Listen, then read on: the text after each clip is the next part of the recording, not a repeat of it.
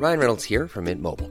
With the price of just about everything going up during inflation, we thought we'd bring our prices down. So to help us, we brought in a reverse auctioneer, which is apparently a thing. Mint Mobile unlimited premium wireless. Ready to get 30, 30, bit to get 30, bit to get 20, 20, 20, bit to get 20, 20, bit to get 15, 15, 15, 15 just 15 bucks a month. So, Give it a try at mintmobile.com slash switch. $45 upfront for three months plus taxes and fees. Promo for new customers for limited time. Unlimited more than 40 gigabytes per month. Slows. Full terms at mintmobile.com. Todos hemos escuchado un millón de veces el canon en re mayor de Pachelbel. En este episodio, Franceli nos va a contar qué hace tan hermosa esta pieza y por qué es tan relevante en la historia de la música. Así que acompáñanos. Queremos que mucha gente crezca inspirándose en las ideas que compartimos. Por eso, creemos en el valor de las historias, que nos reúnen para compartir aprendizajes. Por eso platicamos de situaciones actuales que necesitan ser abordadas en conversaciones relevantes. Por eso, visitamos la historia de nuestro mundo, para entender los detalles de este tiempo. Por eso platicamos de personajes y de eventos que nos han traído hasta aquí y así imaginar juntos hacia dónde vamos. Esto es Hoy Supe, historias que provocan. Bienvenidos al nuevo episodio del podcast de Hoy Supe. Franceli, Zurita, ¿cómo estás, Franceli? Bien, Sam, ¿qué onda? ¿Cómo estás? Yo bien. ¿En qué parte del mundo estás ahora? Pues ahorita estoy en el estado de Washington, en un pueblito que se llama Walla Walla, Walla Walla. en Estados Unidos. Ok. Oye, te pregunto en qué parte del mundo has estado, porque cuéntanos tantito en dónde te ha tocado estar y cómo has construido tu, tu gusto musical en este trayecto que llevas de, de estudiar y de ejecutar la música. Pues desde Nuevo León comenzó, ¿verdad? Yo pues soy de Monterrey, eh, pero pues tengo un link muy fuerte con Allende, Montemorelos, eh, que es donde con- empecé a estudiar música desde chiquita. Después de ahí pues me llevó a Monterrey, donde estudié en la Autónoma de Nuevo León, eh, música en flauta, performance. Y bueno, después ahí tenía siempre el sueño de estudiar en los grandes conservatorios europeos y pues tuve la oportunidad de estar en Francia, en Lyon. Y después de ahí pues me conecté para estudiar en Suiza, en Ginebra, en el, en el Conservatorio Superior de Música allí. ¿Y qué Y- estudiaste ahí en Francia y en Suiza? Bueno, en, en Francia estudié el conservatorio, eh, performance en flauta también, un diploma en flauta. Y en Ginebra fue donde me especialicé en música antigua. Hice un Bachelor of Arts en, en Early Music, en especialización en, en la flauta barroca. Y posteriormente hice un máster en pedagogía eh, ahí mismo en el, en el Conservatorio de Ginebra. Oye, ¿qué es la música antigua? ¿De qué años a qué años o cómo se define la música antigua? Uy, qué bárbaro. No, pues lo, te vas al pasado y todo eso es música antigua, ¿no? Pero le llamamos música antigua quizá a el- los periodos que yo estudié, pues van desde la Edad Media, la música de la Edad Media, el Renacimiento y el Barroco. O sea, en los estudios que hice nos parábamos hasta el Barroco, que son los 1750 toda la música que fuera atrás de ahí es lo, es lo que estuvimos estudiando, ¿no? Entonces, a eso se le considera la, la música antigua. Fíjate, nunca había escuchado ese, Sí, ese early término. music. Sí. Early music. ya. Oye, sé que sabes mil millones de cosas de, de música. Este, y la intención de invitarte es comenzar a platicar contigo desde tu perspectiva de alguien que ha estudiado la música, pero que la ha ejecutado desde que tiene uso de razón, ¿verdad, Francel? Sí. Así es. Mi mamá me cuenta que cuando estaba embarazada, este, se ponía los audífonos en la panza y, y le encantaba poner Beethoven. Y pues te lo juro que tengo un link bien fuerte con la música clásica, como que hay algo que me llama y pues es eso, también desde, desde que estaba en el vientre de mi madre ya, ya estaba la música en mi ser. Yo me acuerdo que cuando te conocí habrá sido hace unos como 14 años, algo así, habías ganado un concurso nacional de flauta. Sí, no me acuerdo qué año, oye, ya, es que ya, ya estoy vieja. Ya llevamos varios años en, en llevamos varios años. Pues justo cuando te conocí, no me acuerdo qué fechas que nos encontramos ahí en Monterrey para intercambiar 2006, 2007 por ahí. ideas artísticas. Este, sí fue que, que fui a un concurso nacional en el DF organizado por la por la UNAM, creo, digo, no quiero decir aberraciones, en la Escuela de Música Nacional de, de ahí, de la, de la Universidad de ahí en México. Y ya, sí, pues tuve la oportunidad de ganar ese concurso, no me lo esperaba para nada, pero fue una experiencia súper enriquecedora, ¿no? Y muy motivante también. Y eso pues como que me impulsó a seguir adelante y a seguirme perfeccionando, ¿no? Y hoy la excusa que nos tiene aquí platicando es, es una pieza que tal vez has ejecutado 15 mil millones de veces, ya la has de soñar. Pero para nosotros, los que, los que no sabemos mucho, pues es una pieza que escuchamos y nos suena bonita, ¿no?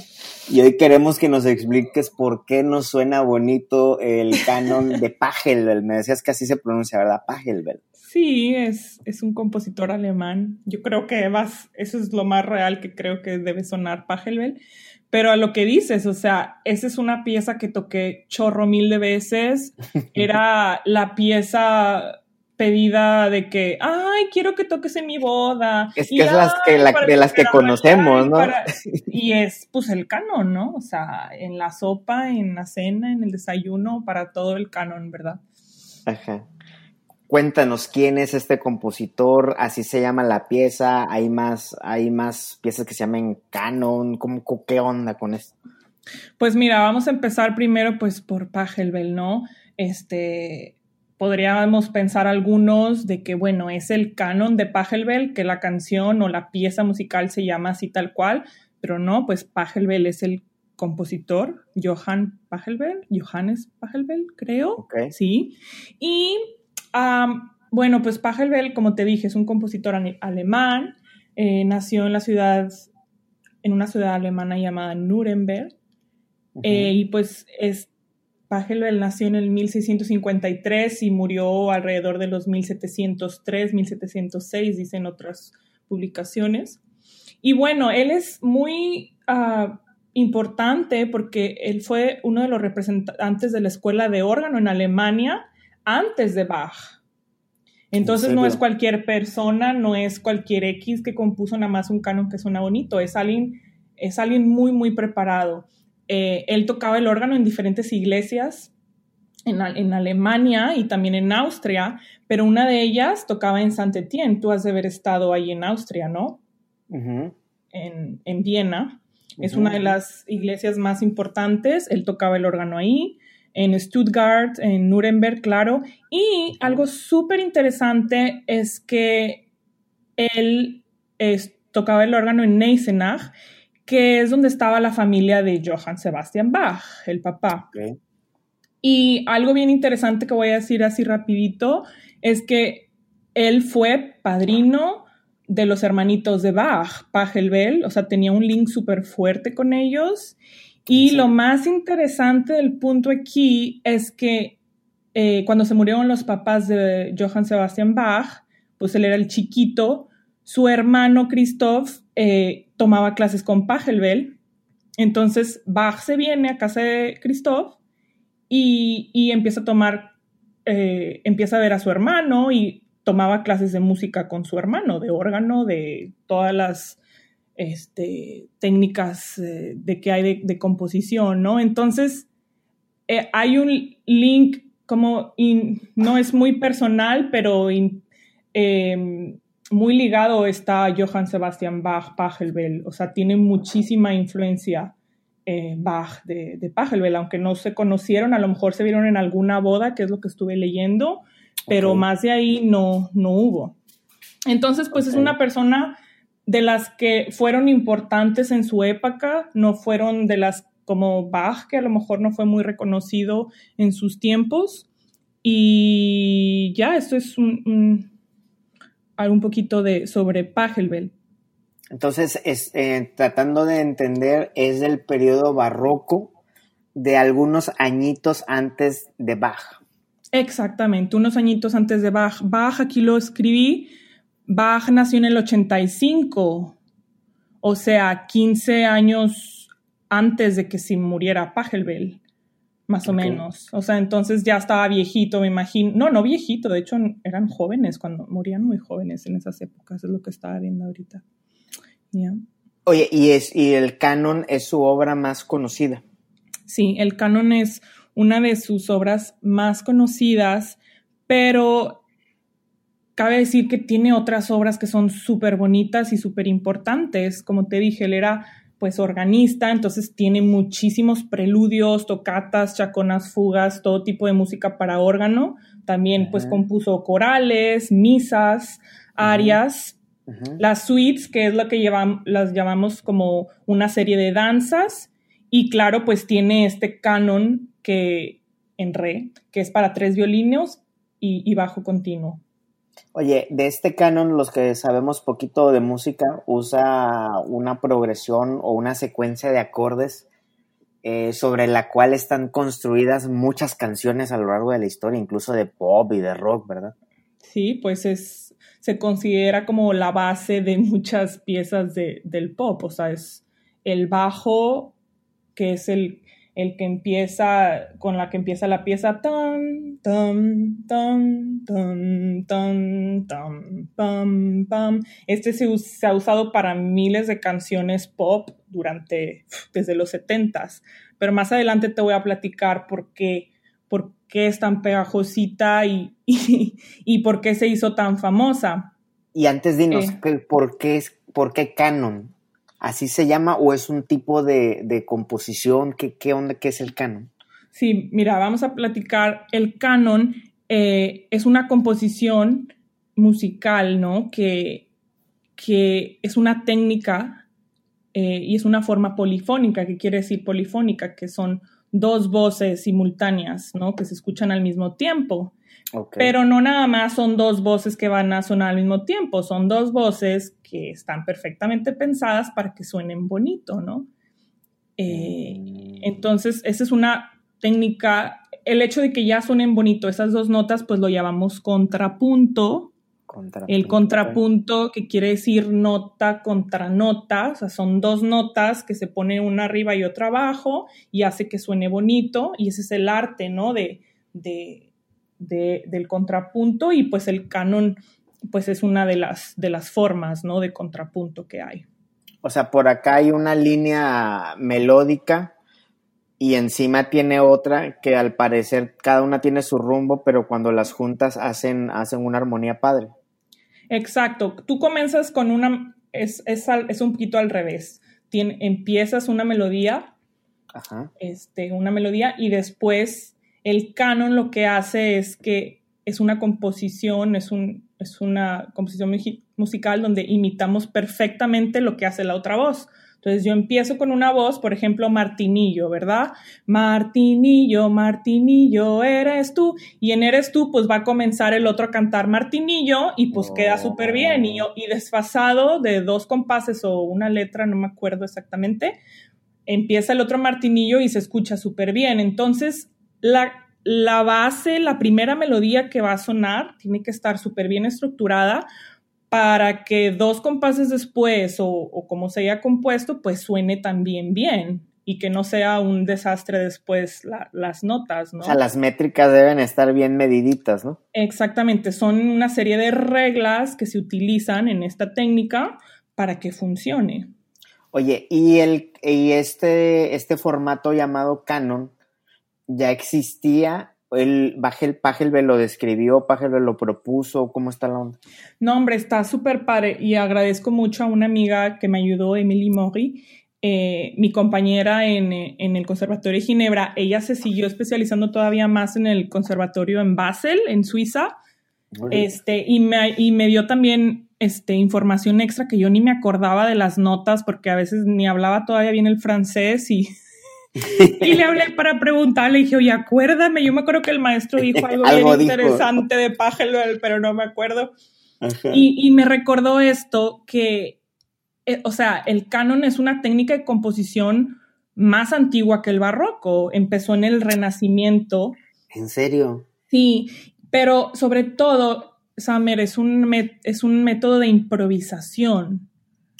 ¿A poco? Sí, esto, esta gente eran tan nerds y tan pro, pero porque te voy a explicar, este, resulta que en la Edad Media, pues el, el papel costaba súper caro, ¿no? Y utilizaban pergaminos. Y entonces lo que hacían eran los monjes en ese tiempo, pues estaba el canto gregoriano y todo, pues no, no podían tener su partitura cada uno. Entonces, pues todos tenían que seguir de un solo libro. Pero pues si tú querías tener tu partitura, pues estaba cañón, era pues, este, pues ni modo, todos tienen que leer de, de ahí mismo. Entonces, por eso se creó, se crearon técnicas para que tú pudieras improvisar y no utilizar una partitura. Entonces, tú empezabas a cantar tu melodía y pues ya sabías la regla de cómo hacer un canon, tenías que pensar en tu mente, hacer una tercera, una quinta, una octava, este, em, eh, empezar después de dos compases después, pero con cierta técnica, o sea, es una cosa intelectual increíble que hacían estas personas y ya pues no ocupaban la partitura porque ya tenían en su mente la estructura matemática de cómo, qué, qué nota debían de cantar para que sonara bonito. Entonces esto se hizo tan, tan, tan famoso que llegó hasta la época de Pachelbel y, y, del barroco. Entonces, ¿alguien ponía en una partitura una base o el inicio? La, la melodía, la melodía perfectamente eh, estructurada. Tiene que estar pensada, no puede ser cualquier melodía. Ok, entonces alguien empezaba la melodía. Sí, a y a partir del segundo o tercer compás, ¿cómo dijiste?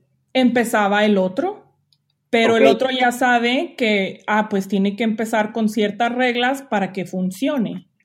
Y obviamente podemos pensar que son notas del acorde. Si lo queremos llamar ahorita, pues tienes que tocar notas que, sean consonantes y, que se escuchen bonito entre ellas. Mm, Por ejemplo, si tú tocas en la guitarra algo y yo quiero tocar en la flauta, pues no voy a tocar algo que no esté en la tonalidad, ¿sí me explico?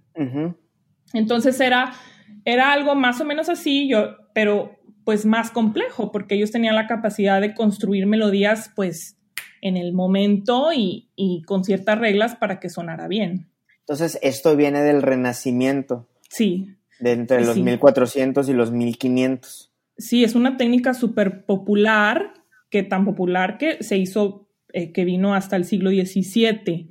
Y ya con la, cuando la tecnología se desarrolló, el papel ya era más común, ya no era el pergamino y pues ya era más fácil de componer, entonces ya empezaron a hacer, ya lo empezaron a escribir, pero antes era completamente improvisación, o sea, a lo que voy, improvisación finalmente no es improvisar nomás y de que, ay, se me ocurrió algo y lo voy a hacer. No, improvisación es algo, tienes unas herramientas, tienes unas reglas ya aprendidas y luego ya las aplicas y a partir de esas reglas tú vas a improvisar. No es a la mexicana que improvisamos y hacemos. Sí, pues ya traes, ya traes algo estudiado, algo practicado, pues no es de que vas a ir a inventar sin, sin tener. Tienes ciertos elementos y a partir de esos elementos, pues ya los vas a mezclar de cierta manera distinta, pero pues ya conoces la técnica y sabes cómo se debe de hacer. Oye, entonces cuando decimos del canon de Pachelbel, es que Pachelbel usa, usa este formato que ya, era, ya tenía algunos siglos e inventa uno bonito. Exactamente. ¿A qué le llamamos bonito? ¿Por qué se hizo popular? ¿Por qué se hizo pegajoso? Bueno, pues bonito es que pues este tipo generó un eh, la, melodía que es sencilla, que te la voy a cantar.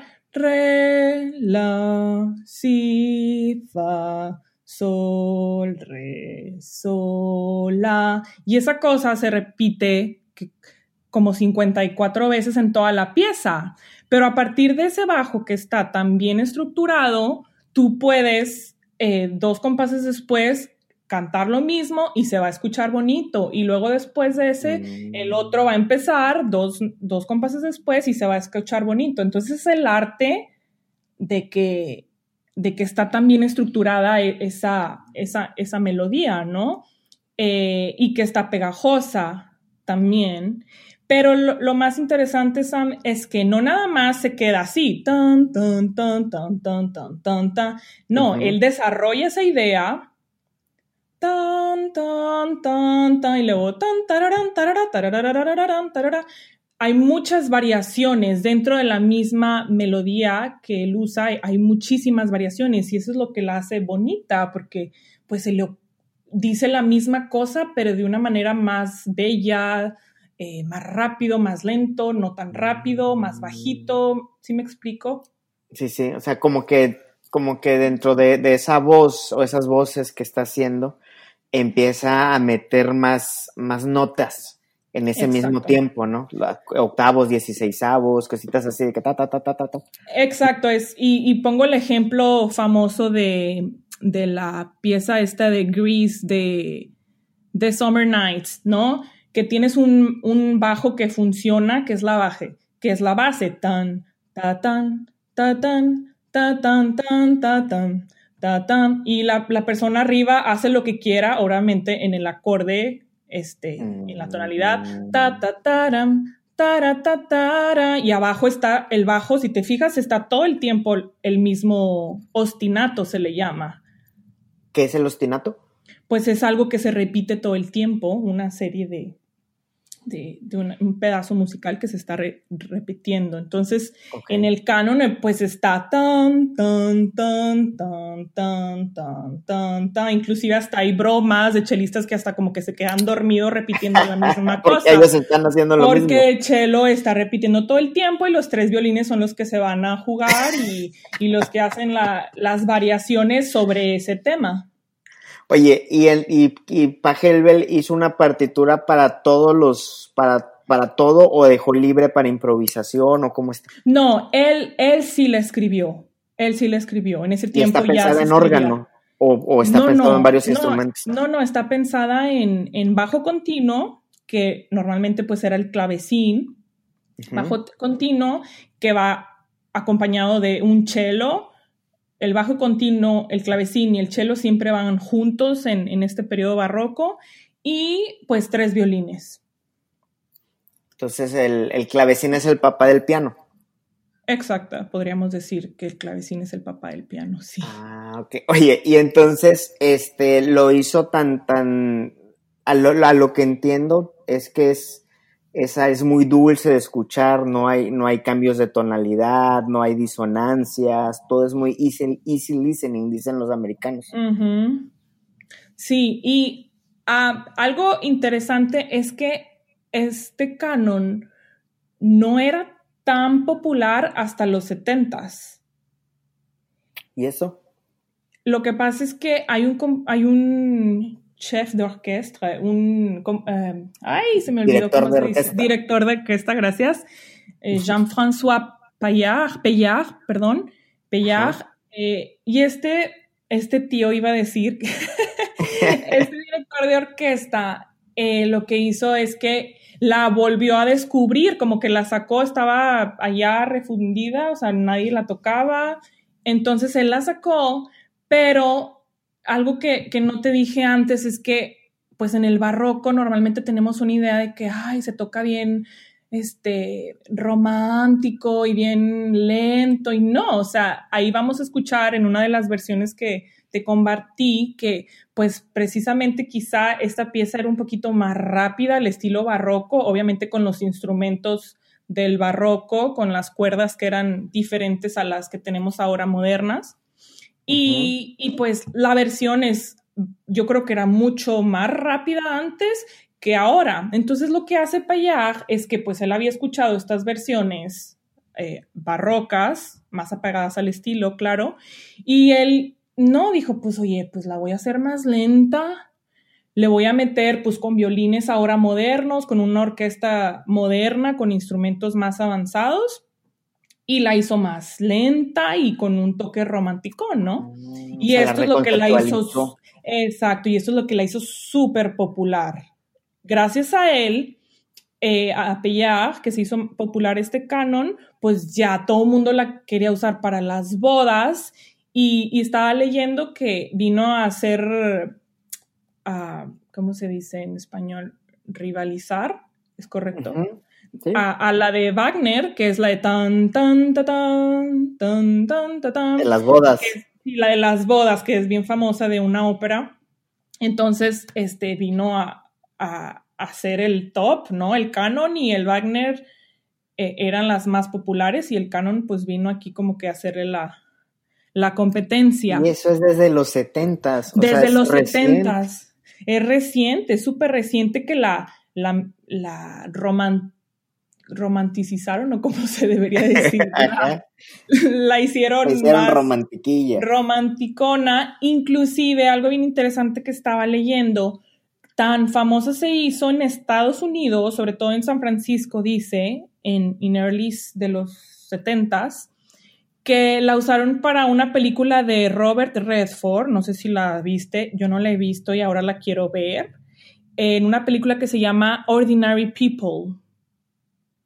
Ordinary People. Sí, Ordinary People, que es de los ochentas y que fue el soundtrack de esta película. Entonces, imagínate, fue el soundtrack de esta película de Robert Redford, creo que hasta ganó premios esta peli, y pues todavía se hizo más famosa.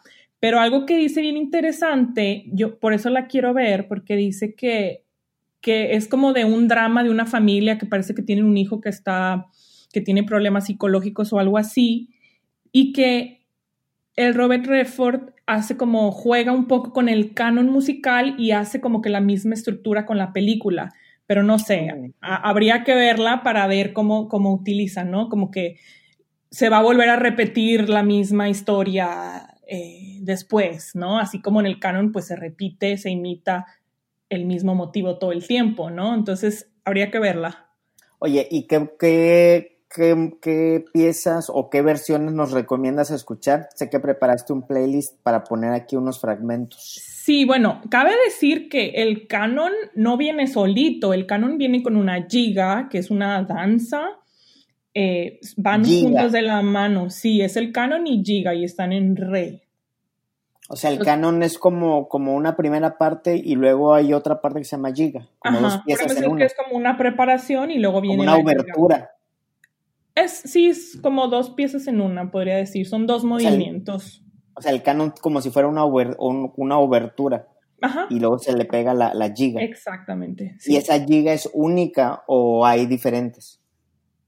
¿Cómo a qué te refieres? Que o sea, ¿el canon siempre va pegado a esa giga que nos vas a mencionar o a veces se sí, le pega o sea, él la compuso, no, él la compuso así, canon y giga. Esto va junto, pero pues nosotros ya la separamos y nos quedamos nada más con el canon. Ah, ok, nosotros, ok, la pieza original viene de estos dos, dos movimientos, de estas dos partes.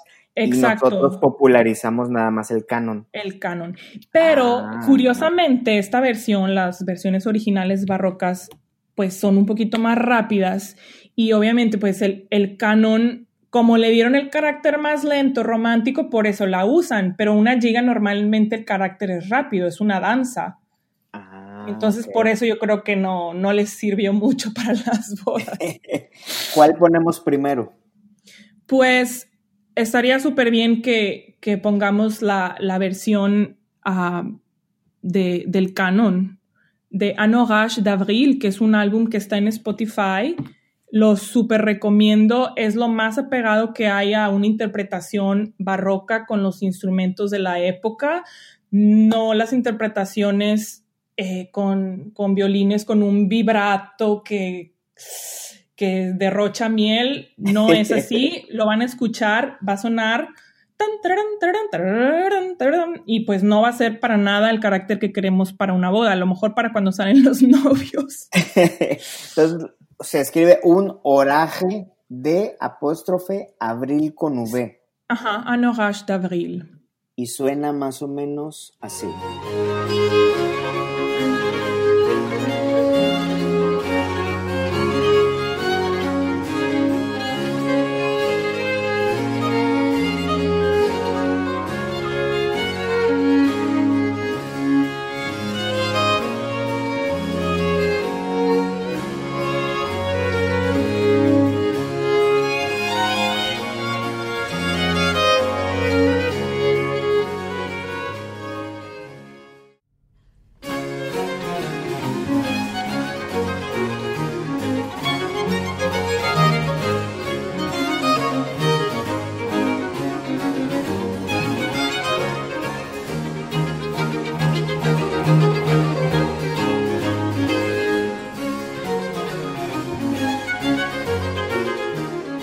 Perfecto, Francela. Aquí ya escuchamos entonces la primera que nos recomendaste. Que esta es la más cercana a la realidad de ese entonces, ¿verdad? Exactamente, lo, lo más apegado a cómo era la interpretación en, en, esa época. La otra que podríamos escuchar, primero para que vean el contraste, es la interpretación de Payag, que está súper lenta y que inclusive Payag agregó, como es, acuérdate que es un tipo de, de técnica de improvisación, él agregó tun, tun, tun, tun, tun, tun, tun. Eso, eso no lo escribió Pachelbel y es algo que él agregó porque estaba súper lento el cello. Entonces él la adaptó un poquito para que sonara bien en ese estilo, pues más lenta, ¿no? A ver, vamos a ver cómo se. Payag, ¿cómo dices? Payag. Vamos a ver.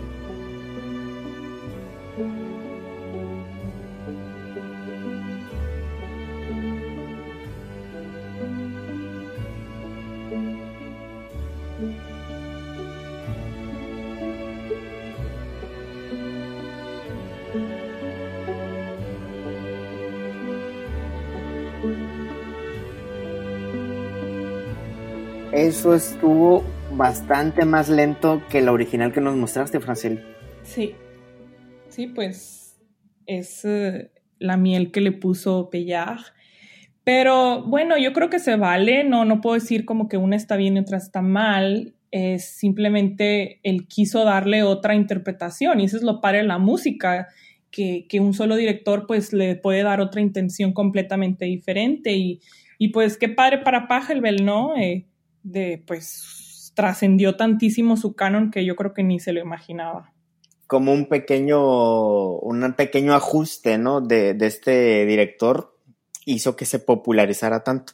Exactamente, así es. Oye, y hace unos años tú y yo hicimos lo mismo en tu álbum, álbum Vent, Viento. Sí, Grabaste sí. varias piezas y por ahí mm. me permitiste eh, improvisar junto a ti el canon. Sí. Se vale hacer eso, o sea, se vale tomar eso sobre una base ya sobre eso improvisar, que es algo de lo que nos estabas platicando hace rato. Pues porque funcionó, o sea, normalmente yo pude haber, tú pudiste haber tocado obviamente el bajo junto con los acordes que son, eh, los acordes correspondientes, y pues yo empezar, ¿no? Con, con la melodía que, que, que funciona muy bien.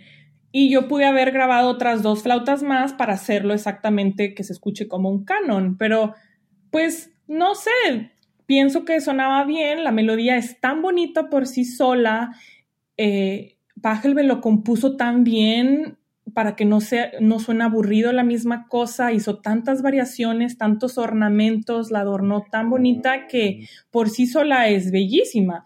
Imagínate agregándole dos violines más desfasados, es una obra de arte, la verdad, el hecho de que funcione tan bien y suena, con un violín suena bien, con dos suena bien, con tres, imagínate. Entonces, pues yo la quise usar porque en sí la, la melodía es, es bonita así, ¿no? Oye, ya, ya por último, ya para ir cerrando y, dejar eh, que nos diste la oportunidad de poner eh, esta pieza de, de tu álbum, y hoy en día que te piden tocar el canon, ¿cómo lo haces? O sea, te dices otra vez esta canon, o te tomas libertades de improvisar sobre, sobre el canon. ¿Qué, ¿Qué haces hoy en día cuando has tocado un millón de, de, de piezas y sobre todo esta? Pues algo que nos ha pasado contigo, ¿no? Que siempre, cuando queremos improvisar, ¿qué agarras? Pues la base de los acordes del canon y ahí agarramos e inventamos otras melodías. O sea, es, una, es un bajo tan, tan bien hecho y tan popular y tan pegajoso que puedes improvisar muy bien. Eh, pero yo, como lo haría ahora, Pues buena pregunta, depende de las circunstancias que tenga. Claro que si me vas a traer un clavecín y, un bajo continuo y, violines de la época, yo tocando mi flauta barroca, pues claro que pues lo haría de una manera, ¿no? Me intentaré apegarme al estilo lo más que pueda y, mm. y, a lo mejor, ¿por qué no expandirme un poquito e improvisar más, sabiendo que es, en ese tiempo estaba pensado para que improvisar, ya que yo conozco las reglas y, y qué notas tengo que tocar. Ya si lo voy a tocar pues con amigos, acá con la raza, como dirían, pues hasta le agregamos ritmos acá latinos y lo que tú quieras, que es lo que ha pasado muchísimo. Ah, ok, ok. Oye, fíjate, está padre esa, esto que, descubrimos hoy que nos compartiste de cómo está este canon, a pesar de que tiene una estructura eh, que ya todos conocemos y con la cual estamos familiarizados, en sus orígenes o sus antecesores de, de, otros canon, cánones, se dice, sí. Eh, estaban pensados para la improvisación, ¿no? Sí, exactamente. Y, y, lo usamos mucho ahora, si te fijas tú eres alguien que te encanta improvisar y te, como diríamos, te pescas de un buen bajo para poder improvisar a partir de ahí, ¿o no? Totalmente, ni más cuando ya sabes hacia dónde van, ¿no? Exactamente. Porque si no tienes de que china, a ver si vamos a donde mismo, ¿no? Pero cuando ya hay una estructura y dices, no, pues de aquí me agarro, vámonos. Oye, algo para agregarle un poquito más a este compositor, que, que lástima que nada más conozcamos el canon. Eh, una anécdota que, que, leí que pues te había contado que Johann Christian eh, era el hermano de Johann Sebastian Bach. Eh, entonces él le daba clases a su hermano Bach. Entonces cuenta a Johann, entonces cuenta la anécdota que Johann Christian tenía un librito que le había prestado o le había dado Pachelbel con una compilación de composiciones de Pachelbel y de otros compositores de esa época. Pero Johann Sebastian Bach, pues era, desde chiquito imagino que era un prodigio y que le encantaba, pero el hermano no lo dejaba agarrar el libro. Entonces dice que Bach en la noche iba, imagínate, iba en la noche, agarraba el libro y se ponía a copiarlo a mano. Para él tener, o sea, porque dice que estaba tan bonito y que era súper fan. Entonces me imagino que era súper fan de, de Pachelbel y pues e, él se impregnó de toda esa sabiduría que tenía este, este hombre, porque dicen que era súper buen maestro y obviamente era conocido porque era súper virtuoso. Entonces, imagínate, o sea, al Bach lo llamamos como el padre de, la música y todo, pero hay muchos compositores en el pasado que lo influenciaron a él y a que su arte sea, sea tan bonito también ahora. Entonces, ay, cuando escuché esta historia se me hizo tan simpático de, o sea, imagínate al Bach en la noche chiquito, no sé cuántos años tuviera, copiándolo para que no lo viera el hermano, o sea, qué, tan bonito, qué cosas tan interesantes había en ese, en ese librito, ¿no? Copiando las partituras de, de Pachelbel seguramente. A lo mejor hasta estaba el canon ahí. Entonces, hoy no solo nos enseñaste de dónde viene el canon, sino la relevancia que desconocemos o desconocíamos de Pachelbel. De Pachelbel, exactamente. O sea, no es un canon cualquiera. No es un compositor cualquiera. No es un compositor cualquiera. Es alguien que sabía lo que hacía y que, pues, ¿por qué suena hasta ahora? Porque lo hizo muy bien. Entonces, la próxima vez que escuchemos el canon de Pachelbel, sabremos que no estaba concebido así de lento, sabemos que sus, sus abuelitos eran pensados en la improvisación, sabremos que su compositor influyó de manera directa e indirecta en el padre llamado de la música y que ha sido uno de los grandes compositores de la historia, Franceli. Exactamente. Franceli, muchas gracias ya te estaremos eh, buscando para, para más preguntas, para aprovechar todo lo que, lo que aprendiste allá en, Gracias por la invitación. tu andar y en tu, en tu travesía por la música. Nos quedamos escuchando esto, esta improvisación sobre el canon. Exactamente. y guitarra. Franceli, muchas gracias. Nos vemos, chao. Hasta la próxima, chao, chao. Bye, bye.